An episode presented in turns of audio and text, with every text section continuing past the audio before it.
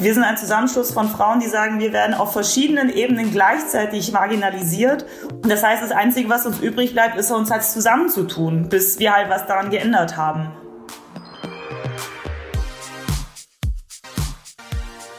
Wie viele weibliche Chefinnen habt ihr denn so in eurem Umfeld? Und wie viele von denen haben eine Zuwanderungsgeschichte oder sind Women of Color? Ich glaube, es sind wahrscheinlich nicht so viele. Denn weniger als 30 Prozent der Menschen in Führungspositionen in Deutschland sind Frauen. Und noch weniger von ihnen haben einen migrantischen Hintergrund. Das liegt auch daran, dass die Welt viele Jahre nur von Männern gemacht wurde. Herzlich willkommen bei Querfragen, dem Podcast aus der Jetzt-Redaktion über Gender, Sex und Identität. Am Mikrofon sind heute Sophie und Raphael. Und wir sprechen heute über feministische Netzwerke und darüber, ob es die braucht und warum es die braucht. Denn damit sich diese Situation in Deutschland verändert, tun sich immer mehr Frauen und non-binäre Menschen zusammen und gründen Netzwerke. Ich muss sagen, ich persönlich bin nicht der größte Fan von Netzwerken und das nicht nur, weil ich einfach wahnsinnig schlecht darin bin, beruflichen Smalltalk zu führen. Ich habe irgendwie immer das Gefühl, dass jeder institutionelle Zusammenschluss gleichzeitig auch ein bisschen Ausschluss bedeutet. Aber vielleicht liegt das einfach nur daran, dass ich selber noch nie diskriminiert wurde. Ja, darüber sprechen wir jetzt auf jeden Fall. Und zwar mit zwei Frauen, die es wissen müssen, nämlich mit Martha und Regina vom Netzwerk Swans. Die beiden sind betroffen von Mehrfachdiskriminierung. Sie sind nämlich erstens Frauen. Außerdem haben sie Zuwanderungsgeschichte und Regina ist eine schwarze Frau. Swans richtet sich explizit an genau solche Frauen. Und Martha hat vor ein paar Jahren das Netzwerk gegründet, zusammen mit einer Gruppe anderer Frauen. Regina ist als Mentee im Förderungsprogramm.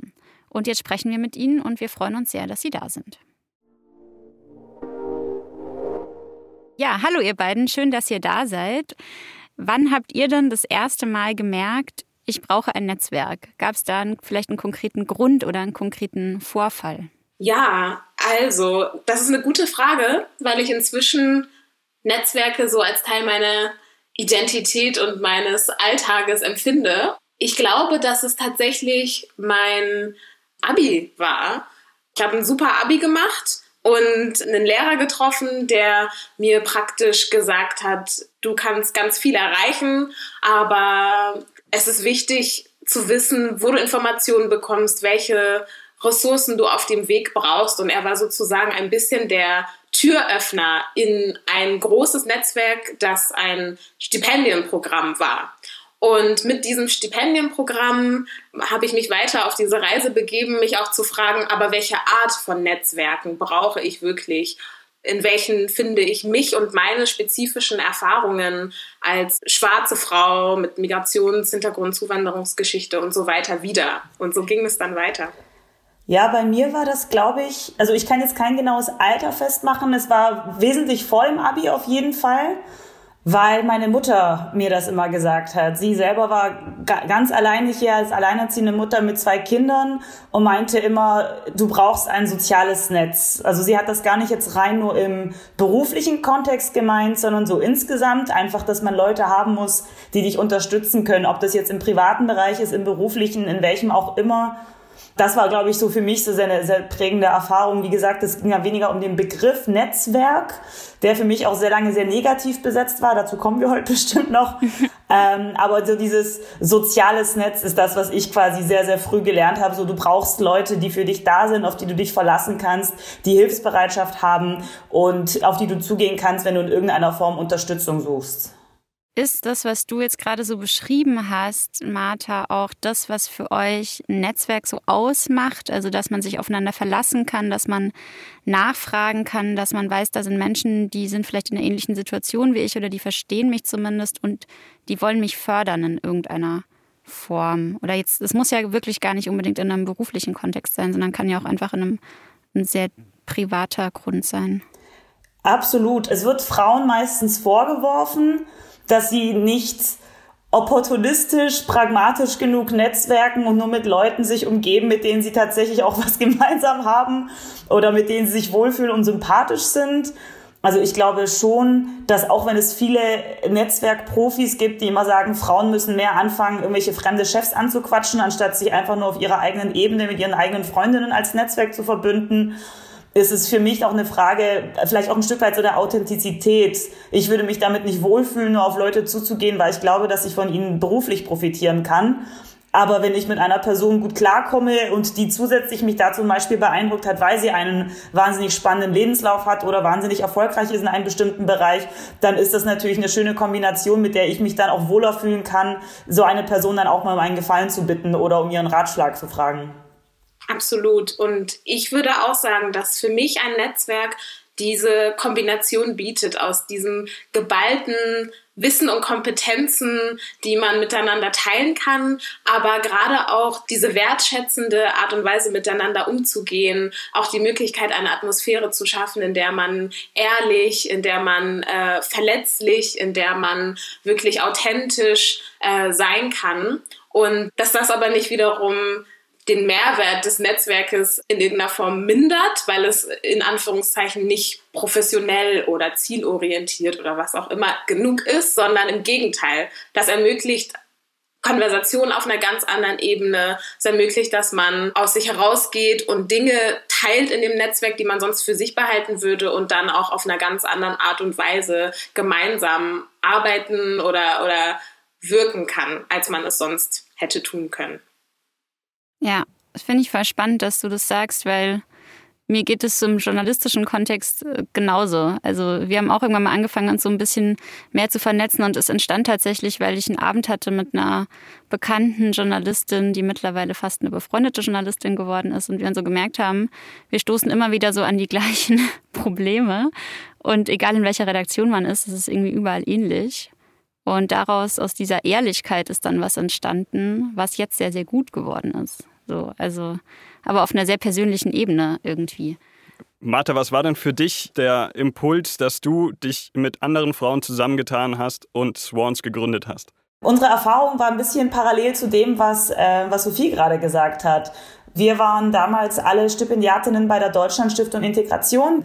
Und wir haben quasi dort festgestellt, dass wir genau diesen Raum auch möchten, aber ohne die Männer. Also das war quasi so die Idee, dass wir quasi als Leute mit Mehrfachdiskriminierung, äh, also Frauen, ne, die betroffen sind von Sexismus und oder Rassismus und oder Klassismus, also zum Beispiel auch als äh, sozialer Aufstieg oder als Bildungsaufstieg, plus natürlich weitere Diskriminierungsformen, die dann auch immer noch dazukommen, dass wir quasi uns mit anderen zusammentun wollen, die eben nicht nur in Anführungszeichen auf einer Ebene Ausgrenzungserfahrung gemacht haben oder Benachteiligung erfahren haben, obwohl sie wahnsinnig tolle Lebensläufe haben, obwohl sie wahnsinnig engagiert sind und gute Noten haben. So Streberkinder wie Regina, die jetzt bei der Studienstiftung des deutschen Volkes waren, ja. Äh, und dann zu sagen, so, wir müssen einen Raum finden, wo wir quasi ungestört sein können, wo uns die Erfahrungen nicht abgesprochen werden, wo uns keine Männer ständig unterbrechen und erzählen, dass das ja nicht so sein kann, weil sie selber das noch nie so erlebt haben. Und das war quasi so ein bisschen der Impuls, aus dem das herauskam.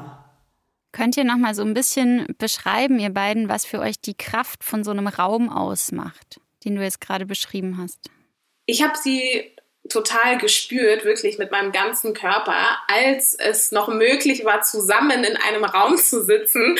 Und äh, ich eben selbst als Teilnehmerin damals bei Swans einen Workshop gemacht habe. Es sind dann so viertägige Events und die Frauen, die da waren, die strahlten einen an. Man sah Leute, die so aussehen wie man selbst. Ja, und Repräsentation ist ja ein Schlüsselbegriff und nicht immer gegeben, wenn man in einer weißen Mehrheitsgesellschaft sich in, in auch in akademischen oder professionellen Räumen begibt. Also einmal dieses, sich repräsentiert zu sehen, sich willkommen geheißen zu fühlen und direkt zu merken im Gespräch, wow, wir müssen gewisse Fragen nicht beantworten, gewisse Dinge nicht nochmal erklären, weil wir einfach so eine Basis, eine gemeinsame Basis haben aufgrund unserer Erfahrungen. Und das hat einerseits Energie gespart. Das ist so viel wert, wie viel Zeit und Energie wir oft verschwenden müssen im Alltag, trotz unserer Qualifikation gewisse Dinge nochmal erklären zu müssen. Und gleichzeitig hat, hat das Energie freigesetzt. Ja, also man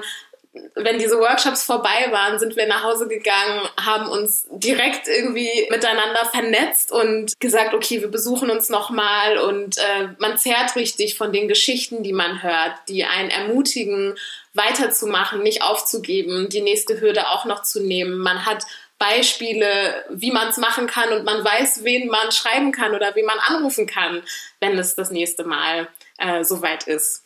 Genau, das ist für mich die Magie solcher Räume. Ich finde es voll krass, weil ich sehe dich jetzt zwar gerade nicht, aber ich konnte deinen Strahlen, ich habe es mir zumindest eingebildet, so hören. Oh, wie schön. Bei deine Stimme transportierst du diese Energie allein schon. Das ist total schön. Wieso heißt ihr denn eigentlich Swans? Mögt ihr das nochmal erzählen kurz? Der Schwan ist tatsächlich ein Symbol für vieles, was du als Frau in einer Gesellschaft für Erwartungen zu erfüllen hast. Ne? Irgendwie man erwartet von dir, dass du möglichst weiß und rein bist und schlank und elegant. Dann ist der Schwan noch mit vielen negativen äh, Bildern besetzt, ne? dass er aggressiv ist, wenn man ihm zu nahe kommt und ein Einzelkämpfer. Und unsere Idee ist quasi mit all diesen Bildern zu brechen und das halt auch noch im Rudel. Und deswegen ist quasi der Schwan oder wie wir jetzt auch inzwischen auch die äh, Mitglieder quasi unseres Netzwerks nennen, ne, sind da unsere Schwäne beziehungsweise unsere Schwäninnen. Und das ist quasi dann auch auch ein ganzes, äh, ja, quasi als, als Symbolbild von all den Dingen, die wir quasi zusammen überwinden wollen. Voll schön. Sehr meta, ich weiß. ja, ich finde es aber auch sehr bildlich tatsächlich. Mhm. Also ähm, ich fühle es. Mhm. Ja. Hattet ihr denn einen absoluten Lieblings-Networking-Moment bisher? Martha, du bist ja schon ziemlich lange aktiv auch in Netzwerken. Gibt es da irgendwas, was bei dir besonders herausgestochen hat? Grundsätzlich ist es ein bisschen das, was Regina gerade beschrieben hat. In jedem Moment, in dem sich zwei Schwäne bei uns zusammentun und sagen, ich starte ein Projekt oder wollen wir uns mal treffen oder lass mal zusammen was probieren oder ich helfe dir bei der Bewerbung. Da, das sind ehrlich gesagt so Momente, wo mir das Herz aufgeht, weil dann mhm. sehe ich so, mhm. es funktioniert, so die Community verbündet sich, sie helfen sich gegenseitig und unterstützen sich und das ist einfach ein wahnsinnig tolles Gefühl.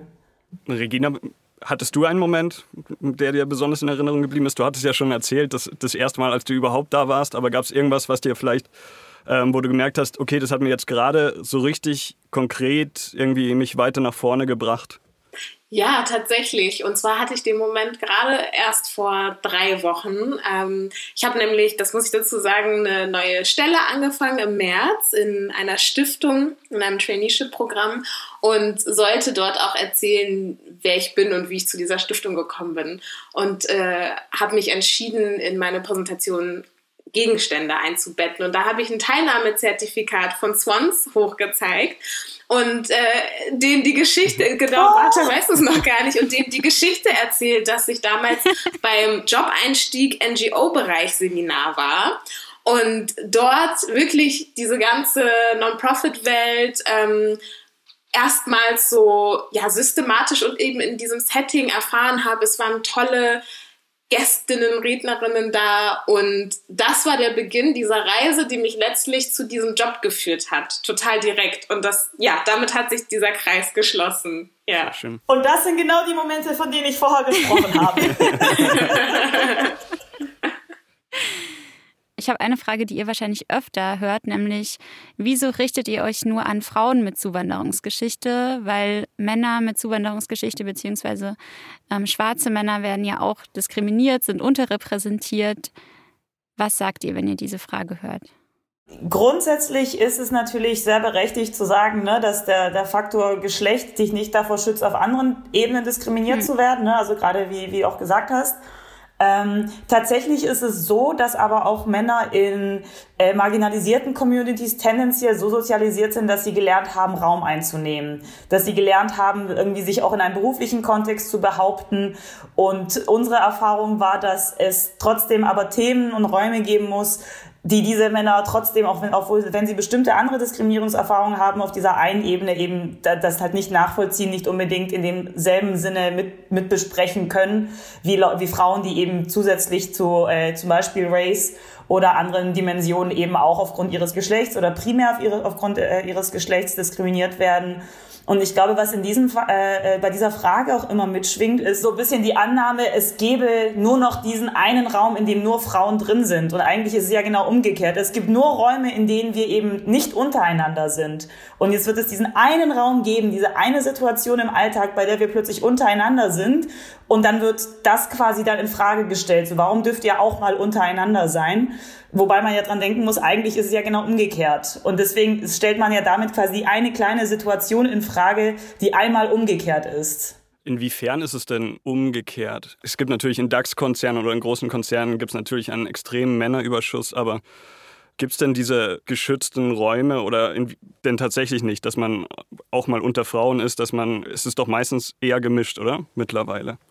Hm, also, wenn wir jetzt spezifisch über den Raum meinen, den wir mit Swans bieten, äh, wir sind die erste und bislang einzige Organisation im deutschsprachigen Raum, die genau diese Zielgruppe anspricht. Also es genau um diese Fakt wo all diese Faktoren zutreffen. Also wie gesagt, ne, Frau mit Zuwanderungsgeschichte und oder Woman of Color beziehungsweise Schwarz, irgendwie akademische äh, Laufbahn, also Studentin oder berufstätig in Deutschland sozialisiert und trotzdem eben Diskriminierungserfahrungen, die sich eben nicht aufgrund von äh, beruflichen oder anderen äh, akademischen quasi Faktoren in Anführungszeichen rechtfertigen, schrägstrich klein reinreden lassen. Klar gibt es Räume, in denen es auch nur Frauen sind. Es gibt aber genauso auch Räume, wo man zum Beispiel mit anderen People of Color untereinander ist.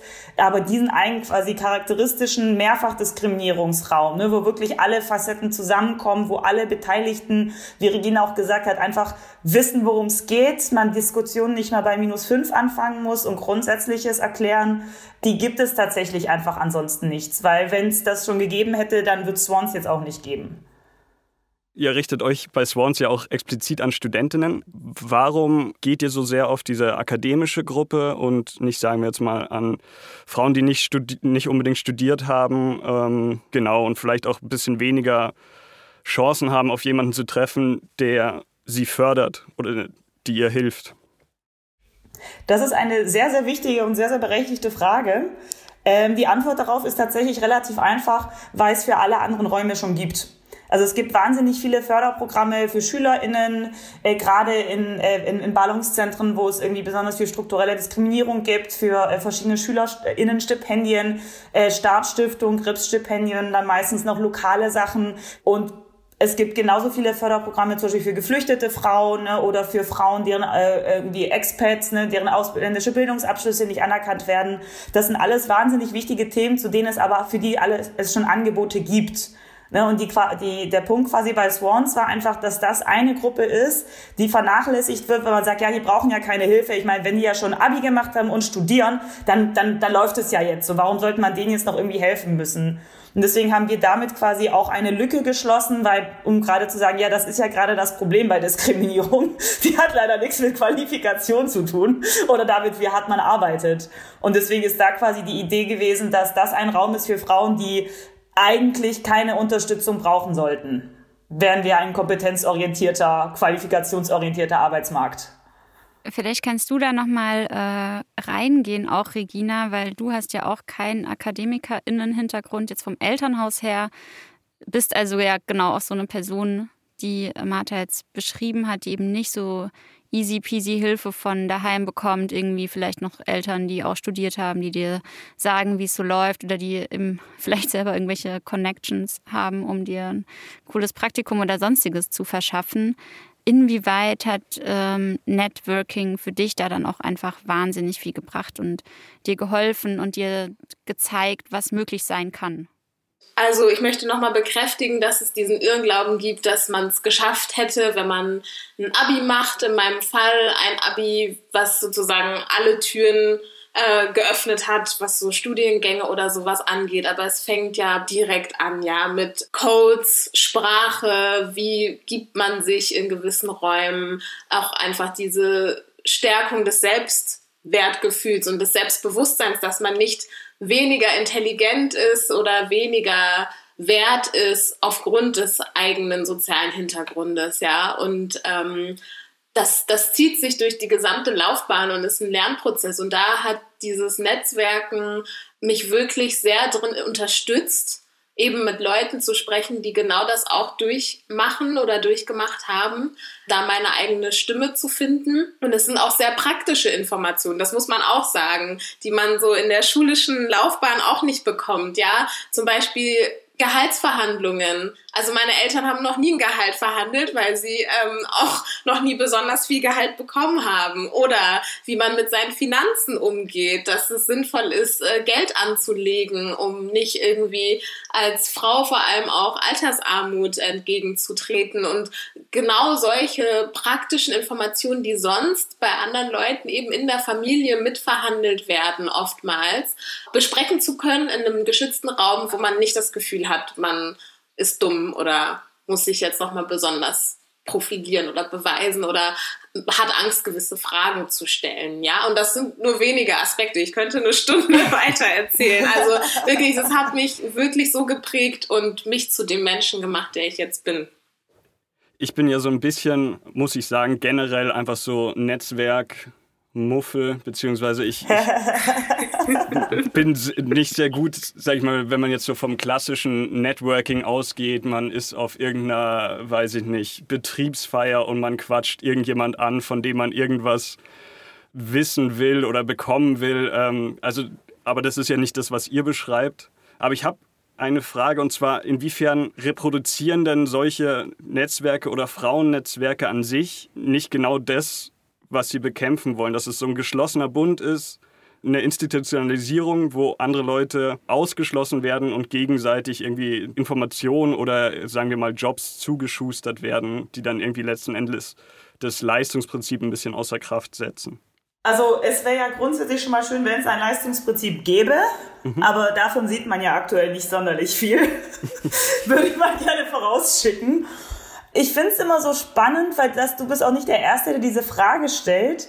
Es hat erstens ganz viel mit dem zu tun, was ich vorher gemeint habe, so Jetzt tun sich einmal Leute zusammen, die sich noch nie zusammengetan haben, weil sie nie irgendwo einen Platz am Tisch bekommen haben. Und dann ist der Aufschrei groß.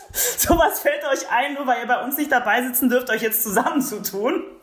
Und ich glaube, der zweite Faktor ist ja auch, alle anderen haben ja schon Netzwerke. Ne? Also da geht es ja auch gerade darum, was du jetzt sagst, dieses Ausschließen. Das ist ja in diesem Fall gar nicht der Fall, weil es gibt einfach so viele Netzwerke für all die anderen Gruppierungen. Es gibt Männernetzwerke, es gibt Frauennetzwerke, es gibt POC-Netzwerke, es gibt für alles Netzwerke und dass sich Leute zusammentun, weil sie gemeinsame Interessen oder Erfahrungen haben und damit auch in einem gewissen äh, Rahmen auch irgendwie äh, beruflich äh, profitieren können. Das kann dir ja auch genauso im Fußballverein passieren. Das kann Ehrenamt sein bei der Tafel, es kann Ehrenamt sein in einer, einer aktivistischen Community. Aber äh, Netzwerk aufgrund des Zusammenschlusses, aufgrund basierter Faktoren ist ja per se grundsätzlich erstmal wertneutral, in diesem spezifischen Kontext ja aber eben nicht. Weil wir reden ja nicht einfach von ein paar Leuten, die sagen, wir haben ein gemeinsames Hobby und lesen irgendwie einmal im Monat zusammen ein Buch, sondern äh, wir sind ein Zusammenschluss von Frauen, die sagen, wir werden auf verschiedenen Ebenen gleichzeitig marginalisiert und bekommen eben bestimmte Zugänge nichts. Das heißt, das Einzige, was uns übrig bleibt, ist uns halt zusammenzutun, bis wir halt was daran geändert haben. Ja, wahrscheinlich ist dann einfach meine Definition von Netzwerk immer gewesen, dadurch, dass ich das so nicht gebraucht habe, eben sowas, dieses Inbegriff von mächtige Menschen schließen sich zusammen und schauen, dass das so bleibt, wie es ist, anstatt dass sich was ändert. Ja, und jetzt ist quasi genau ja das Umgekehrte. Jetzt schließen sich die machtlosen Menschen zusammen, damit es eben nicht bleibt, so wie es ist.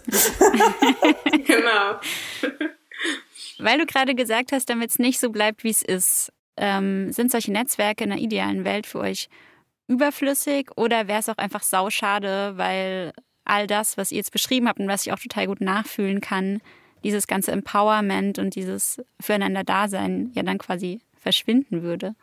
in einer idealen Welt wäre ein Netzwerk wie Swans nicht überflüssig, weil wir nicht zusammensitzen und die ganze Zeit weinen darüber, wie schrecklich die Welt ist und äh, dann quasi der Sinn entfallen würde, wenn, wenn es sozusagen so gut läuft überall, dass wir gar nicht wissen, worüber wir reden, sondern genau, was du gesagt hast. Ja, also äh, dann könnten wir viel mehr Energie äh, uns geben gegenseitig und dafür nutzen, eben tolle Projekte miteinander umzusetzen mhm. und uns gegenseitig hochzuhelfen oder wo, wohin auch immer zu helfen, wohin auch immer jemand hin will. Und ähm, eine Sache fällt mir ein, die ich mir wünsche in einer idealen Arbeitswelt, was ich gerade auch sehr viel merke in der Stiftung, wäre, dass es ein tief verankertes Bewusstsein dafür gibt, dass dieses Thema Gerechtigkeit, Diversität, Inklusion, Zugehörigkeit, dass das niemals abgehakt ist, sondern dass das ein Prozess ist und dass wir uns ja, genauso wie es andere Themen gibt, die einfach immer mitschwingen, wenn man über Unternehmensmodelle oder Organisationsmodelle nachdenkt, dass das für immer ein Teil sein wird, wo jede und jede die Verantwortung hat und auch wirklich dieses teilweise ja unangenehme Gefühl akzeptieren muss, dass man sich auseinandersetzt mit sich selbst, in der Welt, in gewissen sozialen Konstellationen, welche Privilegien man hat, welche Ungerechtigkeit man selber auch reproduziert und dass das okay ist, aber wie man kontinuierlich lernen kann, besser zu werden. Und das würde ich mir als eine Art Geisteshaltung tief verankert wünschen. Inwiefern würdet ihr euch denn zum Beispiel, wie steht ihr denn zu Quoten? Sagen wir mal, ob es jetzt äh, in der Wirtschaft ist, die Frauenquote oder ob es auch zum Beispiel eine Quote für POC oder äh, Menschen mit Migrationserfahrungen in Unternehmen geben sollte. Ich glaube, das Wichtigste, was viele Leute ist vergessen, dass Quoten immer als Übergangslösung gedacht sind, bis das halt von selber funktioniert. Ja. ja. also die Sache ist ja, warum haben wir jetzt aktuell eine inoffizielle Altherrenquote? So, warum beschwert sich niemand darüber? Das ist ja eigentlich ja. die Quote, die das große Problem ist.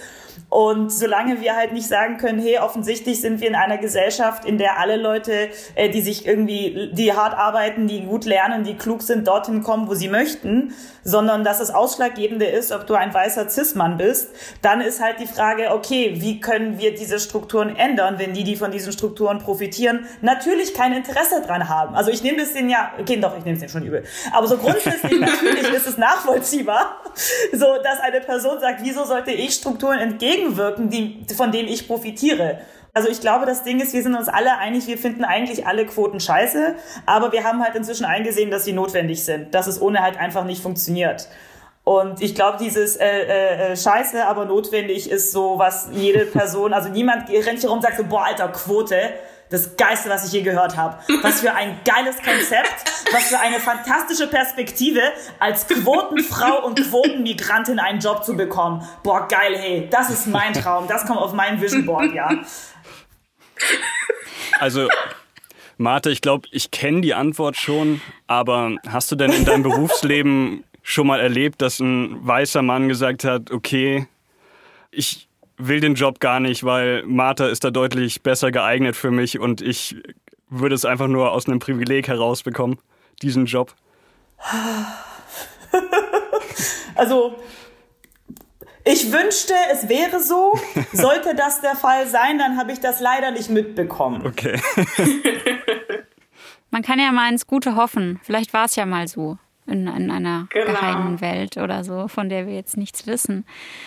Vielen Dank, dass ihr bei uns wart und dass ihr so offen gesprochen habt und eure Erfahrungen mit uns geteilt habt. Ich fand es sehr schön auf jeden Fall. Ja, vielen lieben Dank, dass wir bei euch rumpöbeln durften. ja, danke schön, ihr beiden. Es hat Spaß gemacht mit euch. Cool. Schön, dass ihr rumgepöbelt habt. Finde ich gut. gut. Macht's gut. Ich sag vielen, vielen Dank fürs Zuhören. Wie hat euch denn diese Folge gefallen? Schreibt uns doch einfach auf Instagram, auf Facebook, auf Twitter oder einfach per Mail an info@jetzt.de. Wir freuen uns sehr von euch zu hören und ansonsten bis zum nächsten Mal. Ciao. Ciao.